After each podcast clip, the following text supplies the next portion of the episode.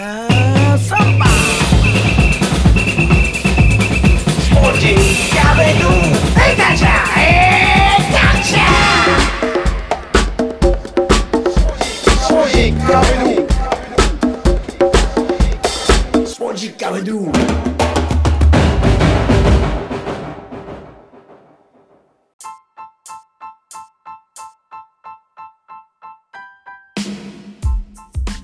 ポジッカビドゥ第169回ナビゲーターの澤田達也です。この番組はフットワーク順カレンダードリームの提供でお送りします。さて、カンボジアでアパレルブランド水上を営んでいる浅野祐介さん。エピソード2後編となります。前回は名古屋グランパスがセレッソ大阪の柿谷陽一郎選手の獲得発表にも触れましたが、なんと次は浦和レッズの長澤和樹選手の獲得確実とのニュースが飛び込んできました。共に代表招集経験もある2選手の獲得が名古屋生まれ名古屋育ちでグランパスのサポーター浅野さんの配信タイミングに重なるとは名古屋グランパス早々に新シーズンに向けた準備が始まっているようですでは続きをどうぞえー水上そのアパレルブランドを、えー立ち上げたのが2012年とはい。いうことなんですが最初スタートはどんな状況でスタートを切ったんですか？スタートは、まあ、最初あのお話しさせていただいた僕はもともと日本でそのアパレル関係では仕事一切してなくて、はい。ただ単純にあの買い物客側というか、うんうんうん服とかカバンとかそういうものが好きだったので、うん。はい。あそういう特定の好きなブランドで、まあ、毎月買い物をするのが、まあ、ちょっと楽しみというようなうんうん。感じでしたね。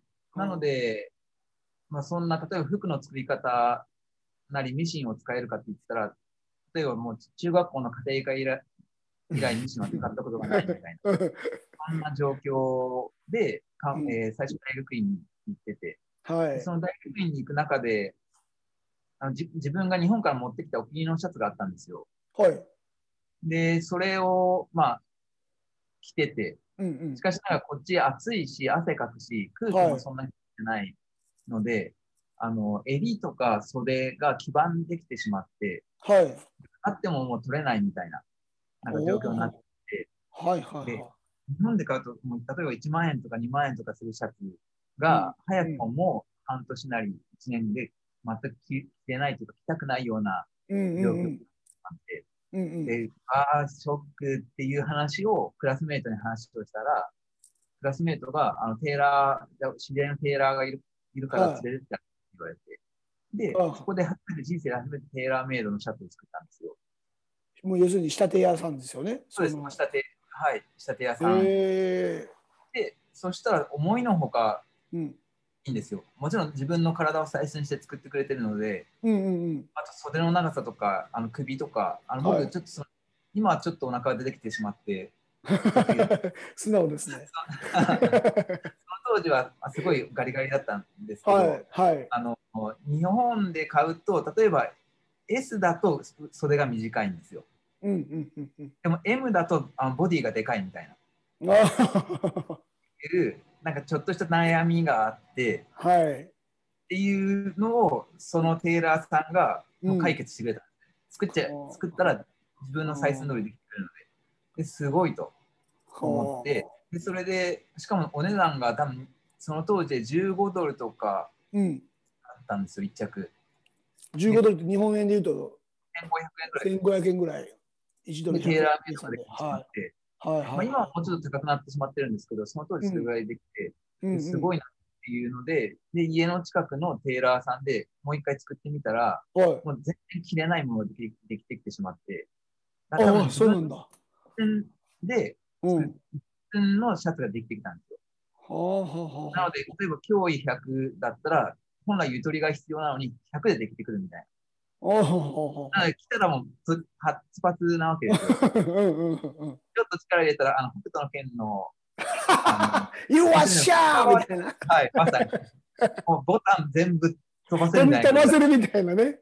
はい。はいそんなシャツができてきて、うんでなんだこれと、はい着れないなと思って、でほでもあの僕その当時クメール語、カンボジアの言葉なんですけど、クメール語全然できなかったので、はいもう諦めて、で、はい。他のテーラーさんで作ったら、今度はあの袖の部分、あの、ケンボロって呼ばれる場所なんですけど、袖の部分に穴,、穴が開いてて、うんうん。で、いや、ここ穴開いてるからちょっとここ修正してよって話をしたら、うん。いや、なんか歩いてる時に誰もそこ見ないって言われたんですよ。ないこと気にすんなって言われて、なんかその発想なんだっていう、なんかうん。衝撃と、い。やいやいや、それ、だからみんうん例えばカンボジアテーラーさんが以前すごいたくさんあったんですけど、うんうん。でもなんかそこにフューチャーされてないんですよ。やっぱりなんか観光の本とか見てもたくさんありますよっていうの書いてありますけど、はそそんなにレコメンデーションがされてない。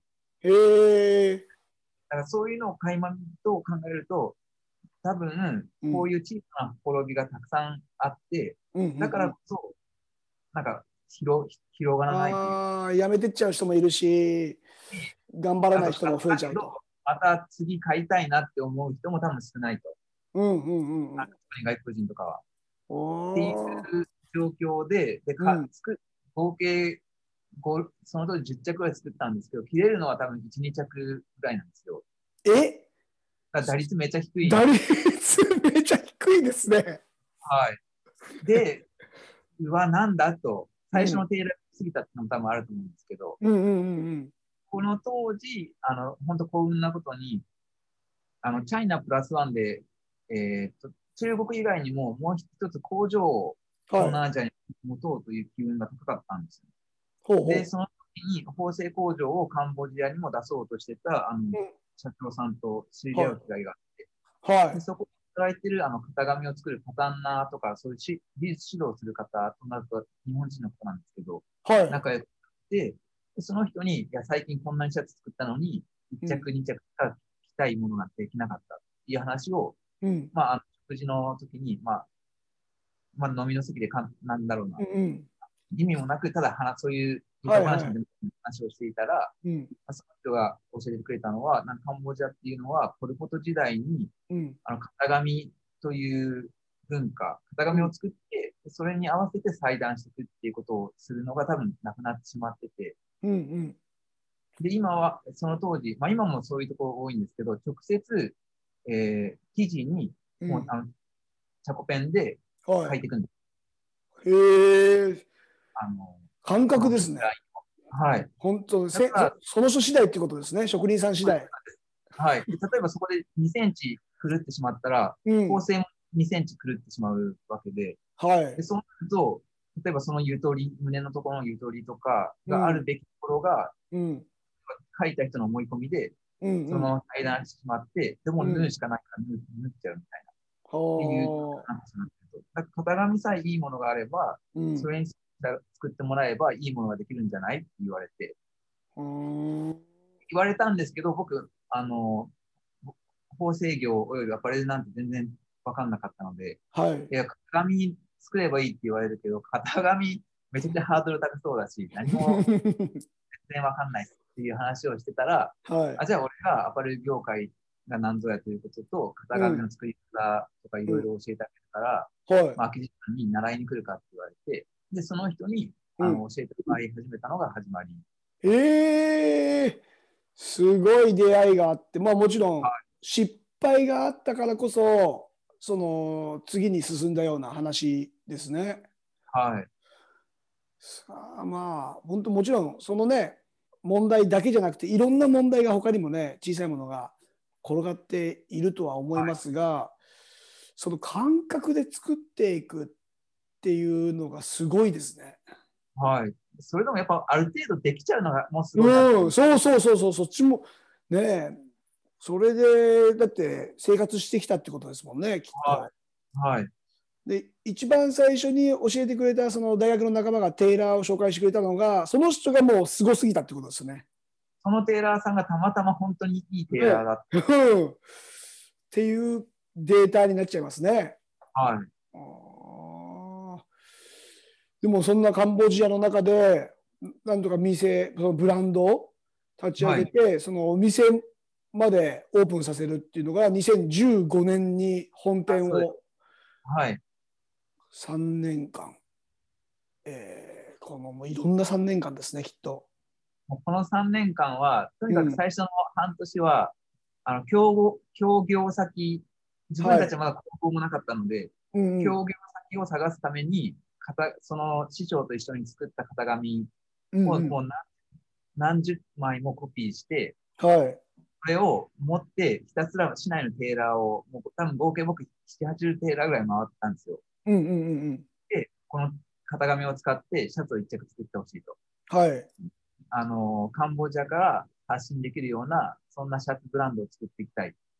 だからそういうのに、あの、クオリティももちろんいいものを作りたいし、あの、うん妥協しなくて、うんなんかか同じカンボジア産だから、なんかみんな悪いと。カンボジア人でもその当時そういうイメージが多かったんですおよ。メイドインーカンボジアはそんなにクオリティ良くないよね。っていうふうにみんあな思ってたような時代なんですけど、はいじゃなくて、カンボジア産だから欲しいっていうものを一緒に作っていきたいっていう話を、あの、僕の拙い、あの、メールを、あ、おもう半分あ。な、もう暗記したような単語 すごいです。ククメール語、その、今、わかるんですか？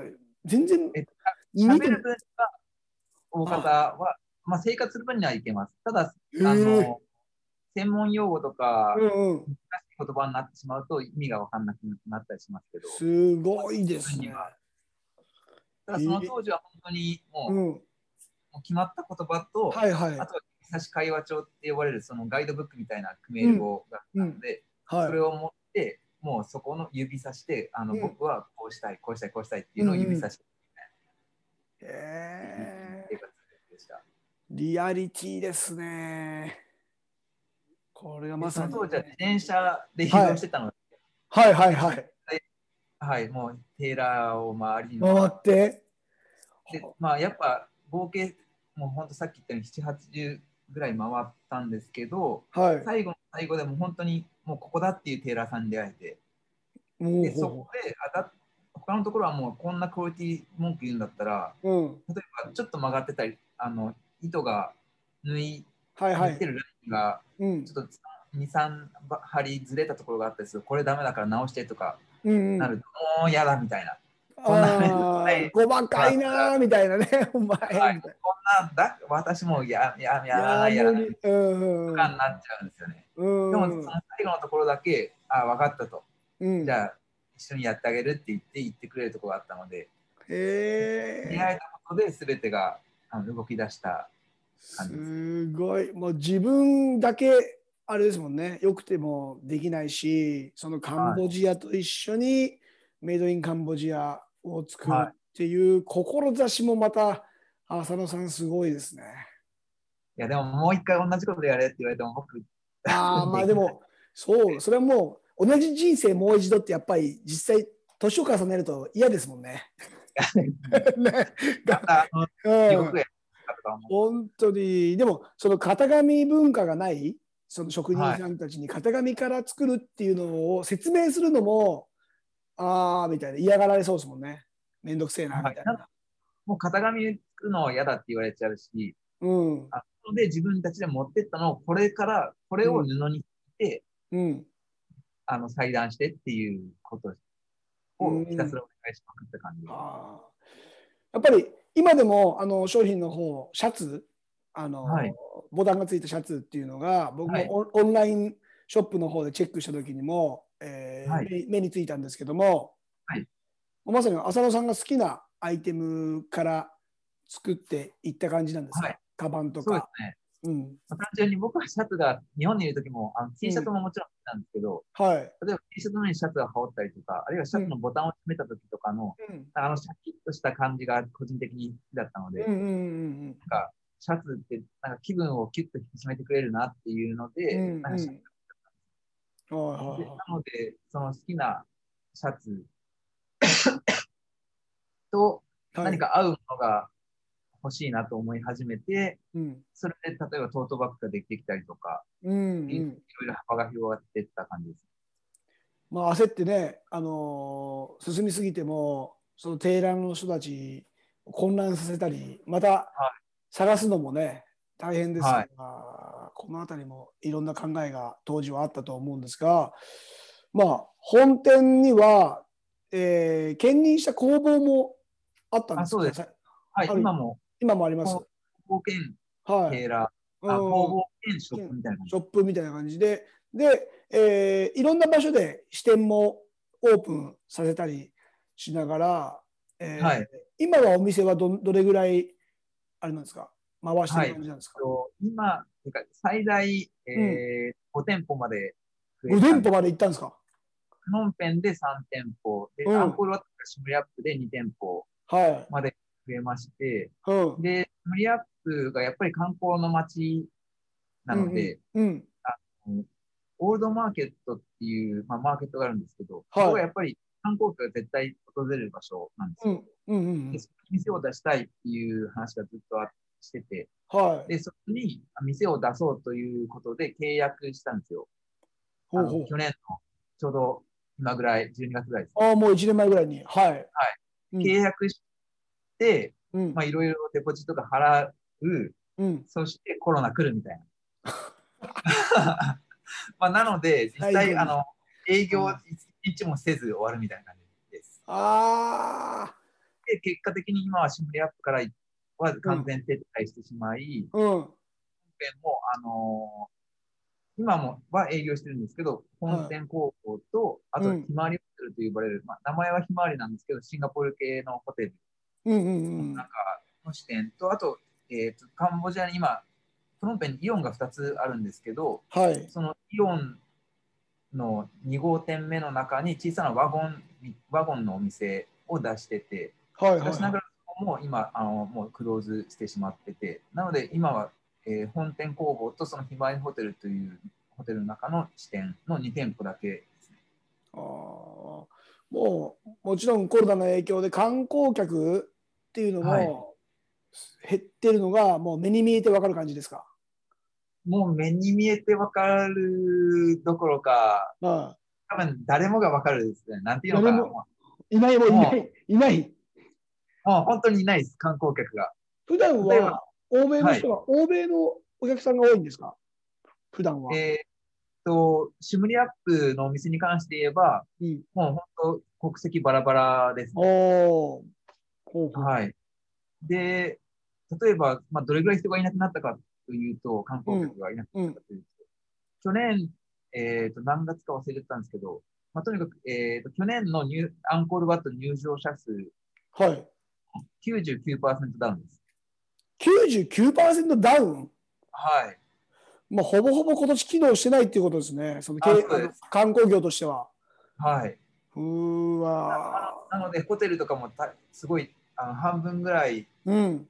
閉め閉まってしまった状態とも聞きますし、へえ。ガイド関係の仕事をしてた方々は、もう一部の人は例えばプノンペンまで出稼ぎに来てるとか、うんうんうんあるいはもう実家のあの農業を手伝ってるとかっていうところも出てきたりとか、っていうぐらいもう打撃は、シムリアップの街に関してはもう打撃がまマジででかいですね。うんまあ、経済が止まればもちろん物ね買うは人たちもいなくなって、はい。まあ、今我慢する時っていう形になってね、まあ、食事もそうですけども、い、ろんな、まあ、媒体に影響が出てくると思うんですけど、この価格設定っていうのも日本人からするカンボジアの価格設定っていうのがもう全く分かんないんですが、はい。どういうバランスで決めてたりするんですか、カンボジアで、例えば今オーダーシャツ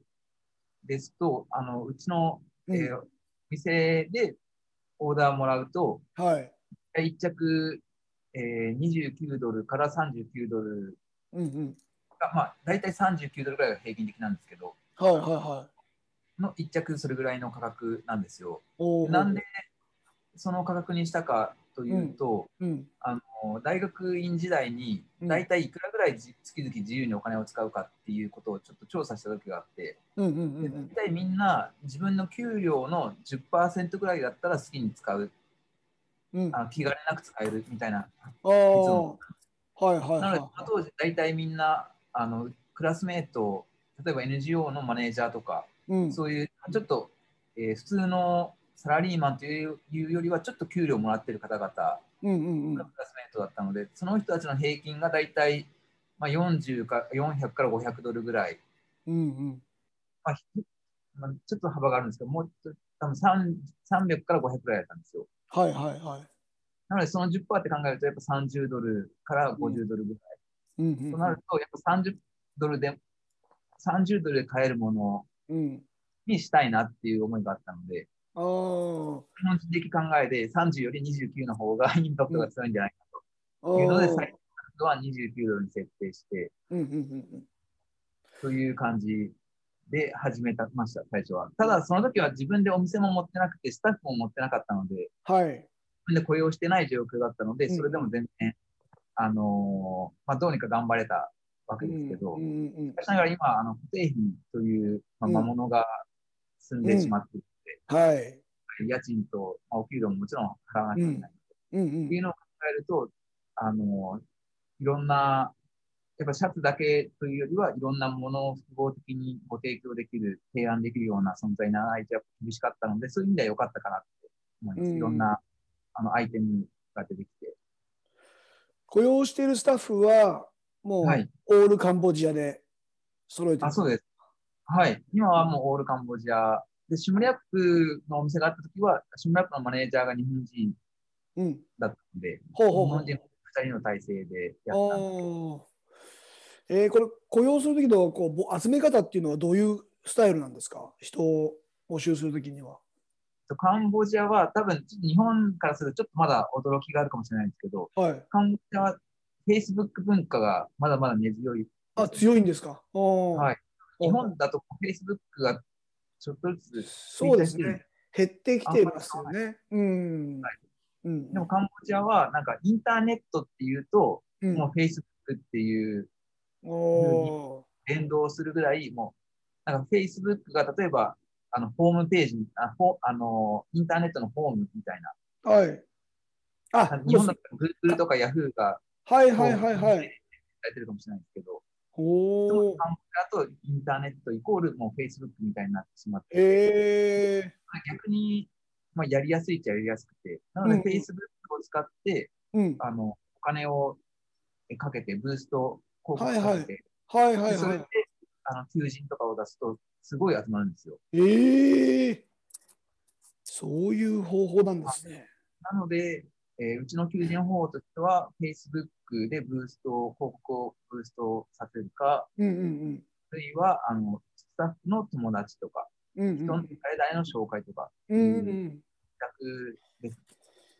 本当にカンボジアでもうあれですね。あまあ、会社をこう育ててるというか作り上げてるっていうね生々しいお話になってきますけどもそのそもそもカンボジアに一番最初こう、まあ、2年に1回ぐらいのペースでも、ね、足を運ぶぐらい魅了されてたっていう理由っていうのは、まあ、今も変わらない感じですか？そうですね。やっぱり人ですね。あ人がいいんですか？はい。うーん多分、この、初めて行ってから約10、この18年間ぶれてないかなって思います。ええどんな、はどんな人間性なんですか？カンボジア人は。うーん。なんか、あったかい、あったかいんですよね。おおただ、もちろんこの住み始めてから10年で、ー。うん。そんな人ばっかじゃないっていうのもめちゃくちゃ感じてます。あ、なんかちょっと痛い目にも遭いました？もう痛い目にも何度もああってますし、もう、あのーえもう本当発狂したくなるような出来事ももちろん何度も マジっすか。え、なまあので、さ詐欺的な詐欺的なあれですか？詐欺的なのもあります。ただ僕2回ぐらい詐欺にやってるんですけど、ただ、ただ、あの、それは日本人、相手は。え、相手日本人？はい。うわ。げそれカンボジアの時の出来事で相手が日本人。はい。うわ。なので、そんなこともあるんですね。はい、もちろんカンボジア人が日本人を騙したりとか、うん外国人を騙したり、あるいはカンボジア人がカンボジア人を騙したりっていうのももちろん見聞きしますけど、はいは僕が体験したのはカンボジア人に騙されたのじゃなくて、日本人にい。えー。騙された愚かな日本人が僕だったっていう。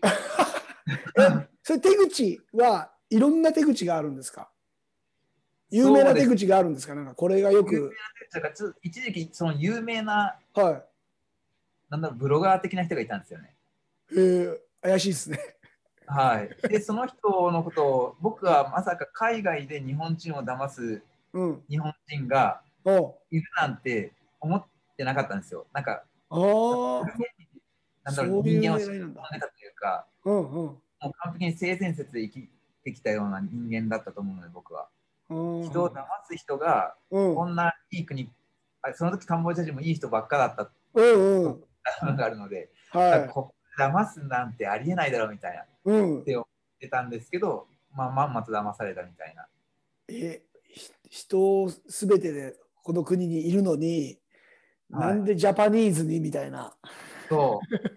まさかそこで救われるかっていう。これはちょっと難しいですね。上の上というか、あの想像を超えるところですもんね。はい。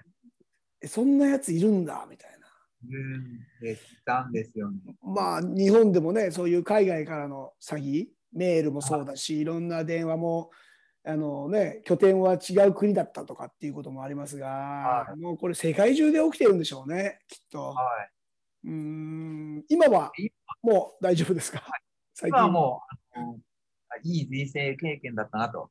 ああネタネタが増えたなと。人生ネタす。ごい前向きでポジティブで、ね、まあ今年もうあっという間に、えーね、幕を閉じてしまうような今12月に入っていてもうね、えーはい。終わってしまうんですが、えー2021年シーズン、まあ、はい。来年に向けて、まあ、準備されていることとか構想もちろん、まあ、コロナっていうものが解決した状態ともちろんコロナになっても実はこういうことを考えてますっていうものがあれば、はい。最後にちょっと聞いておきたいなと思うんですが、元からあの、例えばさっき話したようなイオンの中にお店を出すとかっていうの、やっぱりカンボジア人のマーケットをがっつり取りたいなとほうほいう思いが個人的にというか、まあ、水上の命題としてありまして、まあ、うんうん。一つの目標としては、主に今考えた2つあるんですけど、うんうん一つはカンボジアのイメージを変えれるような存在になりたいなと。なんかカンボジアにいて、あなんかかわいそうな国なんだとかっていうふうというよりは、うん。あこんな面白い商品、こんなかわいい商品うんもある国なんだっていうようなイメージに変えれるような存在になりたいなっていうのと、うん。うんあともう一つは、まあ、例えば、まあ、3年後なのか5年後なのかわかんないですけど、まあ、一つの夢としてなんですけど、うん例えば、まあ、イオンが今カンボジアだと一番、あちょっとこう、日本で言うともうデパートみたいな存在なんですよ、カンボジア人にとって。はいはいはい。はい。で、そのイオンに例えば買い物に来てるカンボジア人の子たち2人うんだ、まあ女の子2人が歩いてると仮定して、うんでその子のうちの1人が例えば水上のシャツとかカバンを持ってくれていて、うんうんで、その1人の子が聞くんですよ。ああ、何々ちゃん、今日水上のこれ新作じゃんみたいな。はいはい。で、それでそれで、ああ、そうそう、あもも水上持ってるみたいな会話をしてるわけですよ。はいはい。なんかでそれで、それを知ってる？水上ってもともと日本人が立ち上げたブランドなんでしょ？っていう話をして、いやいやいや、水上ってカンボジアのブランドだから、うん。そんな日本人がかかってるわけないよ。水上はカンボジアのブランドだもんみたいな会話をしてるんですよね。はいはいはいはい。いやいや、ちょっとそんなこと言うんだったら、あの、うん Google か Wikipedia で見てみない で、それで調べたら、あのうん日本人が立ち上げたブランドだって出てきて、えー、知らなかったみたいな会話が繰り広げられるような存在になりたいなって。実はっていうね、まあ、普段生活してたら気にならないことを、こう、はい調べてみたら、えっていう驚くようなはい。人物になっていく。はい。で、それぐらい、あうのーんカンボジア人の日常に入り込んだうんうんブランドになれたらいいなって思います。このイオンの、まあ、場代ってもう日本でも結構な金額しますっていうことは、まあ、有名な話なんですけど、はいもちろんカンボジアでもそんだけ人を引きつける場所になると安くはないですもんね。はい。安くないです。ですよね。はい。どういうふうに出していくかっていうことですもんね。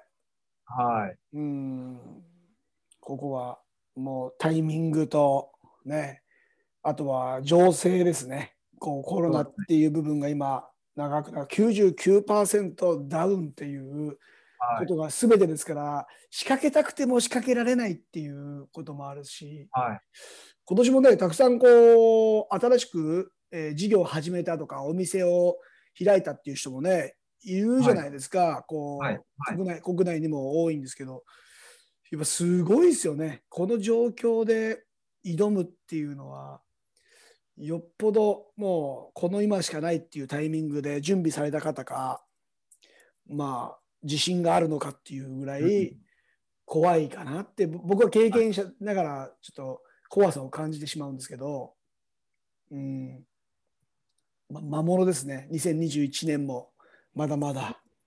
多分変わらないんだろうなって思っちゃいますね。来年の今ぐらいまでは。はあ。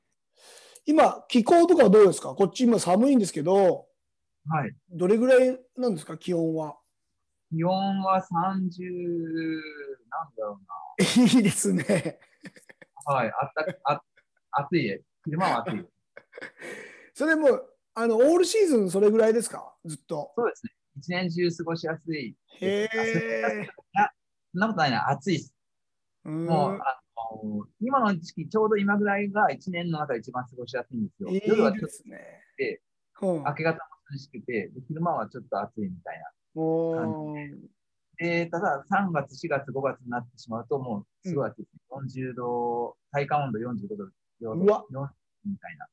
へで、その後雨、雨季になるので、うん、はい。まあ、日本みたいにずっと一日雨というよりは、スコールがザーッと降って、カラッと晴れるみたいな感じ。うんうんまあ、そんな生活、そのね、1年のサイクルも、もうだいぶ体に染み込んでいると思いますし、はい。うんまだまだね、あのカンボジア、えー、浅野祐介という存在を、えー、追っていきたいと思いますんで、はい。よろしくお願いします。引き続きよろしくお願いします。よろしくお願いします。今日は貴重なお話ありがとうございました。ちらこそありがとうございました。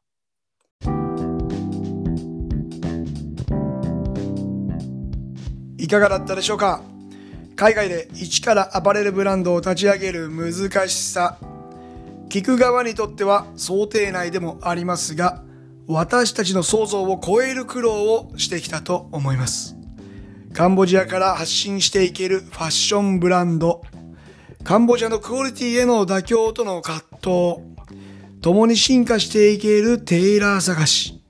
しかし、その熱意と思いがつながり動き出した挑戦への道。浅野祐介さんの人物像がインタビューから伝わってきたと思います。その水上の商品はホームページを含め番組のインスタグラムでも飛べるようにリンクを貼っておきました。スポジックカフェドゥで検索してぜひフォローもお願いします。ここまでのお相手は沢田達也でした。Muchas gracias. Chao. Adiós. Project Café